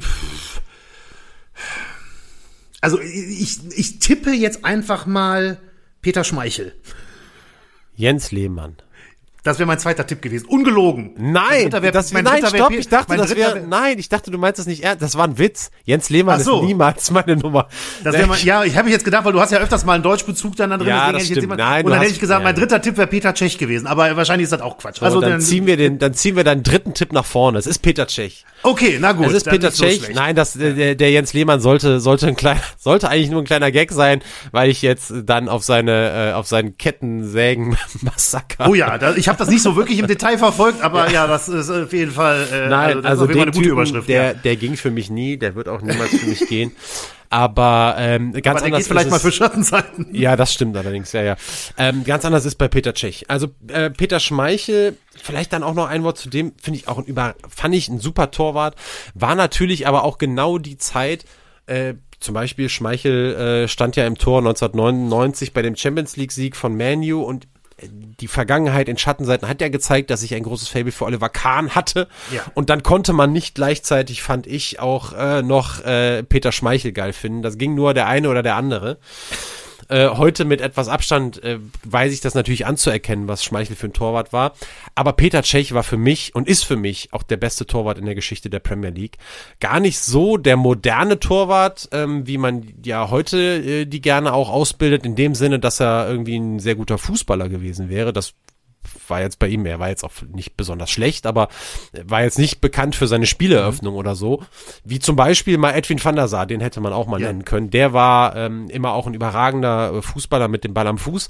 Aber Tschech einmal, ja, Gigant auf der Linie, das sind viele, aber für mich vielleicht sogar der beste Torwart, wo sich dann auch so ein bisschen die Spreu vom Weizen trennt in der, in der Strafraumbeherrschung, das mal so aus der Torwartbrille betrachtet, da war er ähm, lange Jahre auf einem ganz eigenen Niveau und äh, bis irgendwann ein neuer kam und ähm, das ist wirklich nicht nicht bei jedem so und dazu find, fand ich immer eine super Aura, gute Ausstrahlung und natürlich auch extrem erfolgreich. Damals ähm, eine der Mannschaften, die ich mega cool fand, die Chelsea-Truppe unter José Mourinho.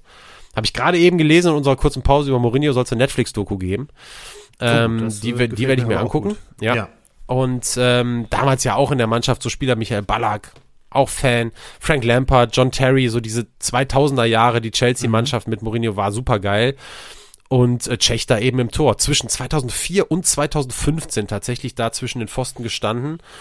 Ähm, wurde 2005 auch Welttorhüter des Jahres und ist heute ja noch, nach seiner langen Fußballkarriere, noch als Torwart im Eishockey aktiv. Ist ja Tscheche und Eishockey in Tschechien ja äh, wirklich äh, Volkssport. Und ähm, ja, bei dem, was er da geschafft hat und geschaffen hat, da verzeihen ihm dann vielleicht zumindest in der, in der, in der Rückschau dann auch viele, dass er echt 2015 noch vier Jahre lang nach Arsenal gegangen ist. So, das habe ich dann damals auch, fand ich jetzt auch nicht so, äh, so super. Nicht, dass ich Arsenal blöd finden würde. Äh, warten wir mal die anderen Plätze ab.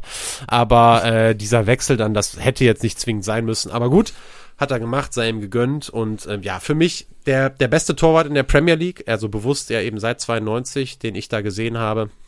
Und dementsprechend bei mir auf Platz drei. Ja, also Peter Cech, ich fand den auch immer cool, muss ich sagen. Ähm, hat tatsächlich auch mit meinem Platz drei ähm, zumindest ein paar Jährchen zusammengespielt. Äh, ich kann vorausschicken, äh, fand ich eigentlich ganz witzig, ist mir ehrlich gesagt auch erst aufgefallen, als die Liste schon fertig war. Ich hatte nicht, also ich hatte schon ein bisschen Schwierigkeiten mit dem mit dem Platz mit Platz drei am Ende. Ne? Also ich muss schon sagen, ich hatte schon einige Kandidaten, ähm, wo ich mich dann am Ende dann doch plötzlich schlussendlich entschieden habe. Okay, aber ich hab, hätte schon noch so, sag ich mal, vier, fünf Möglichkeiten gehabt, die es auf Platz drei geschafft äh, haben könnten. Aber ich muss sagen, ich habe grundsätzlich eine komplette äh, naja, gut, also Lux nicht, aber Benelux Top 3 oh. fertiggestellt hier.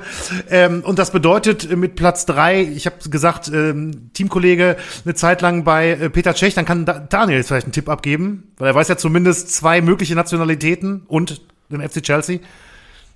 Oh, oh, oh, oh. oh jetzt komme ich, das, ich ärgere mich gleich. Also gut, der größte Chelsea-Spieler aus Benelux, Belgien, Eden Hazard. Ich kann mir nicht, ich weiß nicht, gar nicht, ob die noch zusammengespielt haben. Aber, die haben zusammen gespielt äh, und es ist Eden Hazard. Der ist es, okay. Ja. Mhm. Also von 2012 bis 2019 war der äh, bei Chelsea tatsächlich ziemlich lange. Wenn ich jetzt mal so retrospektiv hätte ich jetzt einfach nur raten müssen, hätte ich wahrscheinlich ein bisschen weniger gesagt. Aber ähm, Eden Hazard ist für mich, also für mich persönlich einer der tollsten Spieler des, äh, des vergangenen Jahrzehnts tatsächlich überhaupt. Ich habe den so gerne spielen sehen. Er war ja wirklich gerade so zur Mitte des Jahrzehnts, gerade so die Jahre so 14, 15, 16, 17, so um den Dreh ähm, über die äh, Real Madrid-Zeit müssen wir ja gar nicht sprechen. Er hat ja hier sowieso nichts drin zu suchen.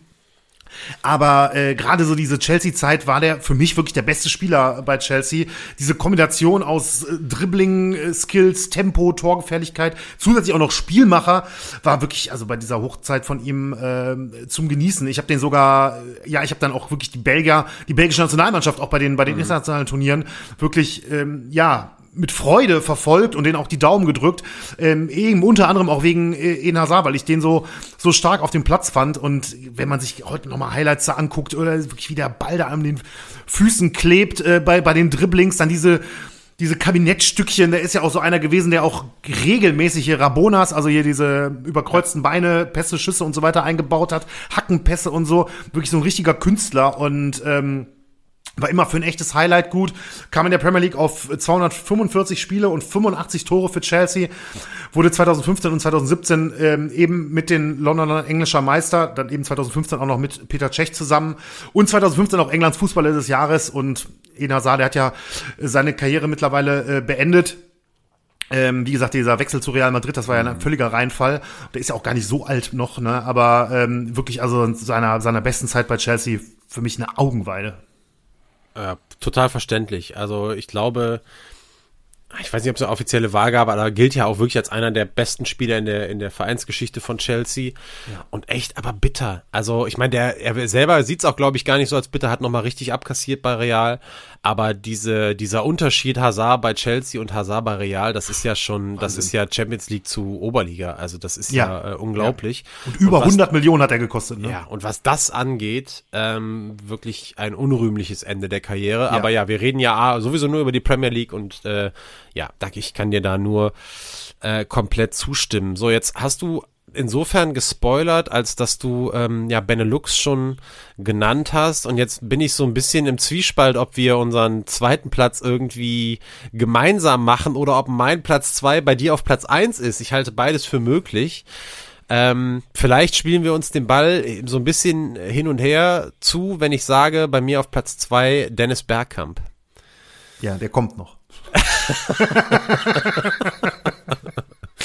Puh, was soll ich sagen? Ich nehme, ich, ich sage noch mal äh, so viel, dass Dennis Bergkamp bei uns schon mal aufgetaucht ist in der Top 3. Ja. Damals haben wir, ähm, ich weiß gar nicht mehr genau die Liste, die, die, die schönsten Tore, glaube ich. Ne? Die schönsten WM-Momente. Die schönsten Ich habe hab extra nachgeguckt, ja. Ja, so, da hatten wir beide drin. Ähm, dieses Tor von Dennis Bergkamp, ich glaube Viertelfinale gegen äh, Niederlande gegen Argentinien Richtig, 1998, und, äh, ja. Tatsächlich äh, ist es ja auch so, dass die Ballannahme von ihm heute äh, die ähm, auch als als Skulptur in Bronze gegossen oder in was auch immer gegossen vor dem Emirates Stadion steht. Also gar kein Arsenal-Moment von Bergkamp, sondern mhm. eben diese, diese Nummer, die ja zu einem der, der geilsten Tore der Fußballgeschichte äh, geführt hat. Und ja, also ich mach's jetzt mal bewusst kürzer, damit du auch gleich einfach noch was sagen kannst, was du über Dennis Bergkamp noch du denkst. Für mich ähm, trifft auf ihn das zu, was was Ferguson auch über Cantona gesagt hat. So die ganz großen Spieler lassen einfache Dinge großartig aussehen und dazu hat Bergkamp einfach unglaublich viel Spektakel geliefert und äh, war Teil dieser Arsenal-Mannschaft, der Invincibles 2002, 2003 die Meisterschaft ohne äh, Niederlage gewonnen haben und ähm, für mich, ja, äh, wirklich völlig, völlig klar, dass der in dieser Liste auftaucht. Und mehr sage ich dann nicht, ähm, äh, sondern lasse dich dann gleich äh, die große Lobhudelei beenden. Aber erstmal hören wir dann deinen zweiten Platz. Das ist richtig, mein zweiten Platz. Und das ist ein Landsmann von äh, Dennis Bergkamp. Das ist eigentlich fast sogar ein Nachfolger von Dennis Bergkamp, denn es ist Robin van Persie. Oh. Ähm, Premier League 2004 bis 2015 ähm, ja, in erster Linie für Arsenal am Anfang, aber dann auch noch für Manchester United auch noch sehr erfolgreich, vor allem in der Anfangsphase für Manchester United. Und äh, Van Persie, das war wirklich auch so, da habe ich vor ein paar Tagen noch mal äh, mir so ein Highlight-Video von ihm angeguckt. Das ist vom offiziellen Premier League-Kanal auch. Äh, ich weiß nicht, irgendwie sowas wie fünf Minuten Iconic Moments, irgendwie sowas in der Art.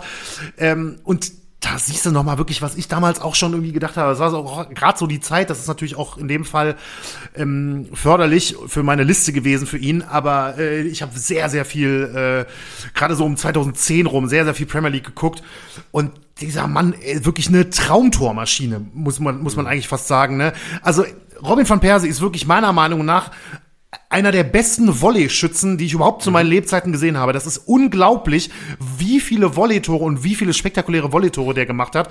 Ähm, ich meine, es gab ja noch, das ist ja im Prinzip auch ein Volley, weil es ja eine Abnahme auf der aus der Luft ist, dieses unglaubliche Tor bei der WM 2014. Ich glaube, das wurde sogar als schönstes WM-Tor gewählt, dieser Flugkopfball gegen Spanien. Ähm, irgendwie aus 16 Metern, aber äh, gerade auch in der Premier League diese äh, wirklich diese Volley-Tore, die da äh, reihenweise, egal ob von innerhalb des Strafraums, außerhalb des Strafraums, ist glaube ich auch einer der zwei oder drei besten äh, Torschützen mit dem linken Fuß in, äh, in der Premier League tatsächlich. Hat ja auch eine Wahnsinnsstatistik. 280 Spiele in der Premier League und 144 Tore. Also das ist natürlich schon eine starke Quote. Und seine beste Phase war eben die von 2010 bis 2013, wo er zeitweise mit Sicherheit der beste Stürmer der Premier League war. Er wurde 2011-12 für Arsenal Torschützenkönig mit 30 Toren in 38 Spielen und eine Saison später dann, nachdem er zu Manchester United gewechselt ist, nochmal Torschützenkönig mit 26 Toren in 38 Spielen. Und wirklich eines der schönsten Tore überhaupt, die ich äh, aus der Premier League kenne, ist eben von Van Persie am 22. April 2013.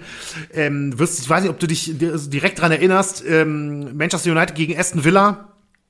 Wayne Rooney spielt so einen langen, hohen Ball aus der eigenen Hälfte, also wirklich kurz vor der Mittellinie, in Richtung Van Persie, der Richtung Strafraum läuft und diesen Ball eben direkt aus der Luft kurz vor dem Strafraum Volley nimmt und äh, so in die lange Ecke setzt. Mhm. Also wirklich ein Traumtor. Das äh, kann ich jedem nur empfehlen, empfehlen sich nochmal anzuschauen. Ähm, der, das ist ein 40-Meter-Pass oder so oder 35-Meter-Pass von Rooney. Und Van Persie guckt immer, wo der Ball von oben kommt. Ja. Und dann, was das für eine Fuß-Auge-Koordination sein muss, diesen Ball wirklich auf dem Spann zu nehmen und reinzumachen. Wahnsinn. Also wirklich äh, ganz, ganz toll und ein ganz, ganz herausragender Stürmer und hier mein Platz zwei. Ich habe gerade mal ähm, in meinem Kopf so ein paar überragende Volley-Schützen äh, versucht zusammenzusammeln und bin auf folgende Namen gekommen. Äh, neben Robin van Persie, den ich jetzt auch natürlich damit reinnehmen würde, würde ich noch sagen, oder so geile Volley-Tore und dann zu denken, okay, das sind auch insgesamt geile Volley-Schützen. Der nächste, der mir einfiel, James Rodriguez, WM 2014, oh, auch ja, dieser Klasse. Dann der ja. nächste, äh, Lukas Podolski und dann der nächste, mhm. Arjen Robben und alle Linksfüßer. Alle. Richtig, richtig. Alle Linksfüßer. Ja.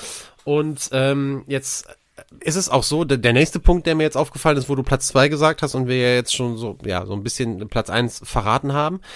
Bei Van Persie gibt's jetzt noch die Besonderheit, dass er auch bei Manu ja wirklich geknipst hat, aber für mich trotzdem in erster Linie Arsenal-Spieler. Ja und womöglich, ich glaube, wenn du die Zeit sagst, 2010 auch für dich gedacht eher als Arsenal-Spieler als als Manu-Spieler.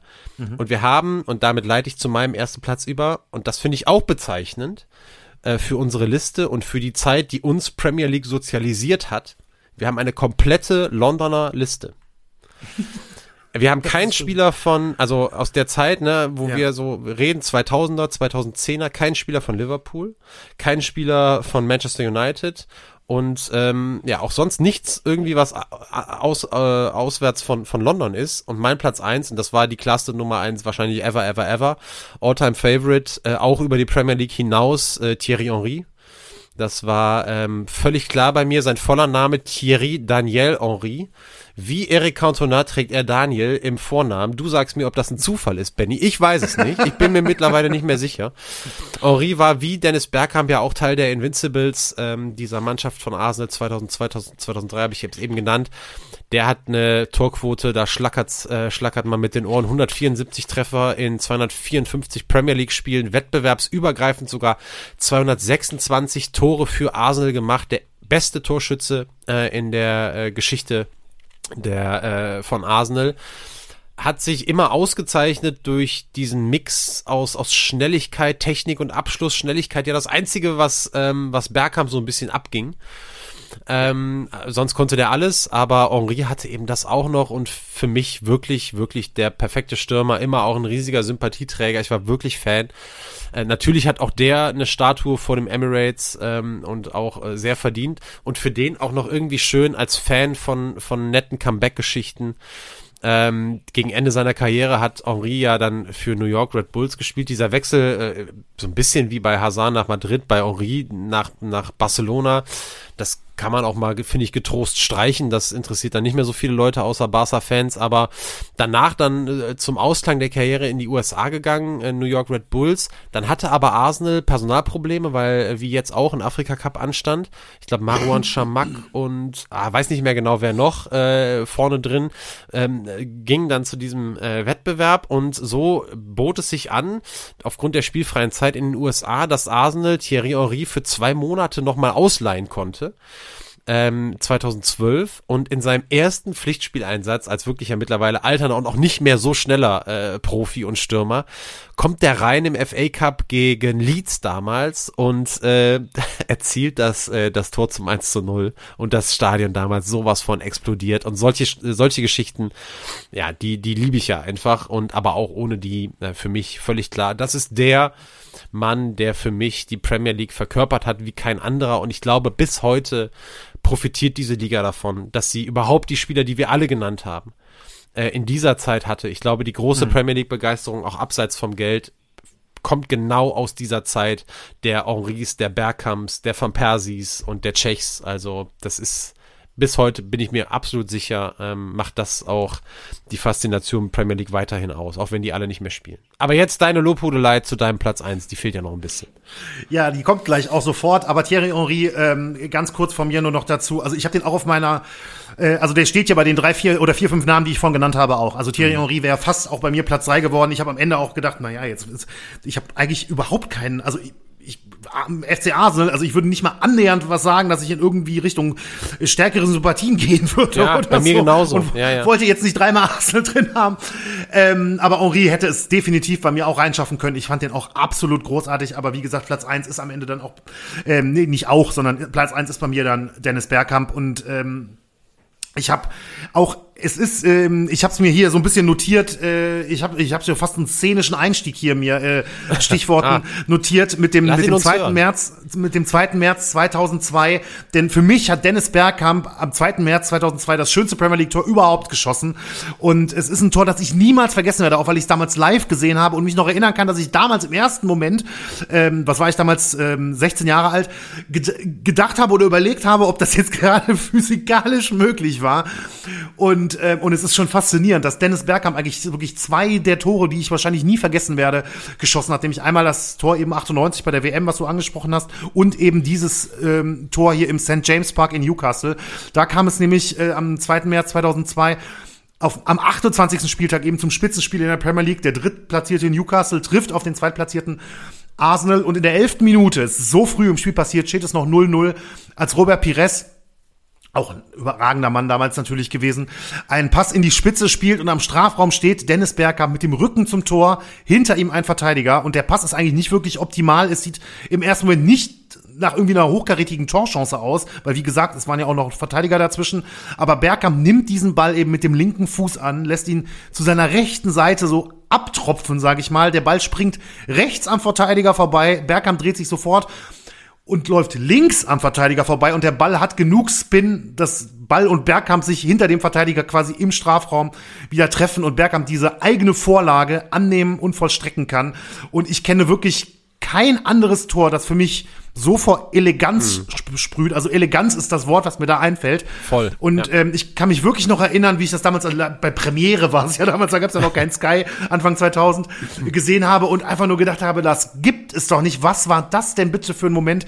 Und wirklich, ich kann mich noch erinnern, wie ich auf dem Sofa gesessen habe damals. Also so hat sich dieser Moment ähm, bei mir eingebrannt. Wahrscheinlich auch kein Wunder bei dem Rumpelfußball, den ich mir damals Woche für Woche von Fortuna Düsseldorf ansehen musste. Das war ja ähm, dritte Liga Abstiegskampf damals die Zeit gewesen. Aber so ein, wirklich, das war ein richtig erhabener Moment. Und das ist für mich wirklich der Premier League Moment überhaupt, der sich in mein Gehirn eingebrannt hat wie kein anderer. Und ähm, Dennis Bergkamp war ja sowieso schon, er war ja in den 90ern schon bei Arsenal einer meiner Lieblingsspieler, eben wegen dieser Eleganz und diesen schon fast magischen Momenten, die er immer wieder produziert hat. Du hast es ja vorhin auch angesprochen. So ein Typ, der eben auch so einfache Sachen so special aussehen lassen konnte. Und, ähm, und dabei war er ja eben überhaupt nicht der Topscorer von Arsenal, weil er ja vor allem dann danach mit Henri, ich glaube ab 99 oder so, zusammen spielte, aber beide gemeinsam, das war ja wirklich, das, das ist ja ein Traum. Ne? Also das kommt ja aus dem, aus dem Drehbuch sowas. Ja. Und ähm, ja, Bergkamp war mein, mein Lieblingsspieler der Premier League damals noch die Chronistenpflicht zum Schluss. Er spielte von 95, 1995 bis 2006 in der Premier League immer beim FC Arsenal und machte 315 Spiele, erzielte 87 Tore und kam übrigens noch auf 88 Assists, sicherlich auch nicht in wenigen Fällen dank Thierry Henry, aber auch eine starke ähm, Vorbereitungsquote natürlich noch, wurde mit Arsenal dreimal Meister. Und er selbst dann auch 1998 Englands Fußballer des Jahres. Und ja, hier meine Nummer eins, wie gesagt, dieses Tor, Wahnsinn, ich habe es heute nochmal geguckt, also irre. Ja, kann ich nicht viel mehr zu sagen. Hab ja auch selber schon gesagt, was ich zu äh, Dennis Bergkamp ja. denke. Und ich finde, Eleganz ist genau das Wort, das ihn beschreibt wie keinen anderen. Und jetzt hast du auch noch mal den Namen, du hast noch mal Robert Pires gesagt. Wir könnten noch Patrick Vieira sagen. Oh Wir ja, unbedingt. Ja. Marc Overmars sagen. Das war so ein ja. bisschen die frühere Zeit noch zusammen genau. mit Bergkamp. Wir könnten genau. Freddy Jungberg sagen. Ja. Der steht auch auf meiner Honorable Mentions List. So, Freddy Jungberg. Ey, ich fand ihn ganz ehrlich, toll. Wir, die ganze Arsenal-Truppe. Und da sieht man mal wirklich das ist unsere Premier League Zeit. Das und das ja. ist extrem nicht nur London, das ist also klar Chelsea auch, gerade bei mir so ein bisschen diese diese Mourinho Ballack und äh, Tschech Geschichte, aber ansonsten Arsenal wie wahnsinnig dominant. Der einzige Spieler für mich jetzt, der es mit Fug und Recht in diese Liste hätte schaffen können und nicht bei einem Londoner Verein gespielt hat, ist Steven Gerrard für mich gewesen. Ja, den habe ich auch auf der Liste stehen. Aber das wäre ist ja. wirklich der einzige von äh, also außerhalb äh, der Londoner Clubs, ähm, aus United-Sicht kann man bestimmt äh, mit Wayne Rooney kommen. Da äh, hätte, hätte glaube ich, auch niemand was zu sagen. Ähm, und als Torhüter habe ich ja schon gesagt, Edwin van der Sar, aber die wären jetzt bei mir nicht so weit vorne gelandet. Also da wäre Stevie G die einzige wirkliche Möglichkeit noch gewesen, äh, diese Top 3 äh, zu also, komplettieren oder es dahin zu schaffen, ja. Ja, ja, absolut. Also Steven Gerrard sehe ich genauso äh, für mich. Also ich muss schon sagen, bei Man United, gerade so in den, in den frühen 2000ern, ich war auch echt ein Fan von äh, Paul Scholes und Ryan Giggs. Die habe ich auch echt beide gerne ja, da gesehen. Giggs, ja. ähm, Robbie Fowler fand ich, fand ich immer cool bei, äh, bei Liverpool auf jeden Fall aus den jüngeren Jahren muss ich sagen, Mo Salah finde ich großartig. Also der ist mir auch eine richtige Freude. Und nochmal bei Arsenal, das ist dann allerdings auch schon nicht mehr die Bergkamp-Ära, sondern dann eher die von Persi-Ära. Ähm, Cesc Fabregas fand ich im Mittelfeld auch richtig, richtig toll. Also der war auch so einer. Ähm, den ich, der dem zumindest mal hier durch den Kopf gegangen ist bei der, bei der Erstellung der Liste. Also die Premier League hat einiges zu bieten und wir haben uns ja wirklich bisher noch, kommt noch gar nicht, aber ich glaube auch nicht, mir würde keiner einfallen, bei Man City zum Beispiel bedient oder sowas, ähm, oder bei Tottenham oder Kevin, so. Kevin de Bruyne. Ja, ja, also ja. ja. völlig ohne Frage. Also es geht ja auch gar nicht darum, dass wir nicht noch überragende Spieler, nein, nein, äh, nein, nein, Spieler nein. toll finden aus einem Verein, aber es zeigt halt einfach diese Top 3, da blickt man automatisch auch so ein bisschen, finde ich, so ein bisschen weiter nach hinten. Du hast, ich bin ja auch, also wenn ich einen Verein unterstütze in England, ist es Liverpool und äh, kann ja nur äh, bei Mo Salah nur nur zustimmen oder mhm. ähm, auch auch was du zu Fabregas gesagt hast, aber es ist eben am Ende dann doch diese Ära, finde ich, die 2000er, 2010er, die einen, also die uns genau. da so irgendwie genau irgendwie geprägt haben. Ich hätte auch eher noch, obwohl der längst nicht so so eine krasse Clublegende ist, ähm, jetzt wie wie Mo Salah zum Beispiel. Ich hätte auch noch die Zeit von Fernando Torres bei ähm, bei, ja, bei Liverpool und Chelsea, also auch zumindest ein Teil, äh, oder Luis Suarez, den hasse ich mhm. zwar, aber was der für Liverpool geleistet hat, ähm, Ah, jetzt kommen wir dann doch wieder ins Schwärmen. Die hatten Vielleicht, wenn wir noch einen Ticken, wenn wir noch einen Ticken äh, älter wären, äh, Alan Shearer wäre wahrscheinlich beim einen oder anderen ja, noch, noch ein Kandidat gewesen, ja, ne, der. Oder du ja. guckst wirklich auf diese Liverpooler Mannschaft, die 2005 die Champions League gewonnen hat damals. und guckst dann noch ähm, auch irgendwie auf so Leute wie John Arne Riese oder irgendwie so. Ja, das sind auch so Gesichter der Premier League irgendwie. Jamie Carragher. Also, ja. Ähm, ja. Aber lassen wir es jetzt mal, mal ja. gut sein. Wir sind äh, durch mit der, mit der Top 3 und ähm, haben, was haben wir noch zu tun? Eigentlich äh, habe ich euch zu danken fürs, fürs Zuhören, äh, dir, Benny, und euch allen ähm, an, an Spotify, Apple und sonst wo. Äh, dieses Mal bin ich vielleicht derjenige, der euch äh, dazu ermuntert, uns mal zu schreiben an schattenseiten.podcast.gmail.com uns zu folgen bei Instagram und sehr, sehr gerne ähm, äh, zu folgen bei Spotify, uns äh, mit fünf Sternen zu versehen und alles, was man sonst noch so machen kann, dann hätten wir das gesagt. Und jetzt würde ich gerne natürlich, wie das ähm, gute Sitte ist, ähm, euch verabschieden mit einem Hinweis auf die nächste Folge und äh, dem Teaser, was Benny uns in zwei Wochen dann mitbringt. Ja, äh, in zwei Wochen geht es um eines der größten Wunderkinder äh, des, ja, des, des Sports, würde ich behaupten. Also, also Wunderkind hat selten so gut ähm, so selten so gut gepasst wie in der Folge in zwei Wochen, aber natürlich äh, ja ist da auch nicht alles gut gegangen, sage ich mal. Sonst wäre es ja eher schwierig für unseren Podcast als äh, Hauptthema. Aber so in dem Bereich bewegen wir uns. Super. Ich freue mich drauf. Ich weiß, worum es geht. Wird äh, sehr sehr cooles Thema. Und äh, danke euch fürs Zuhören und wir hören uns in zwei Wochen.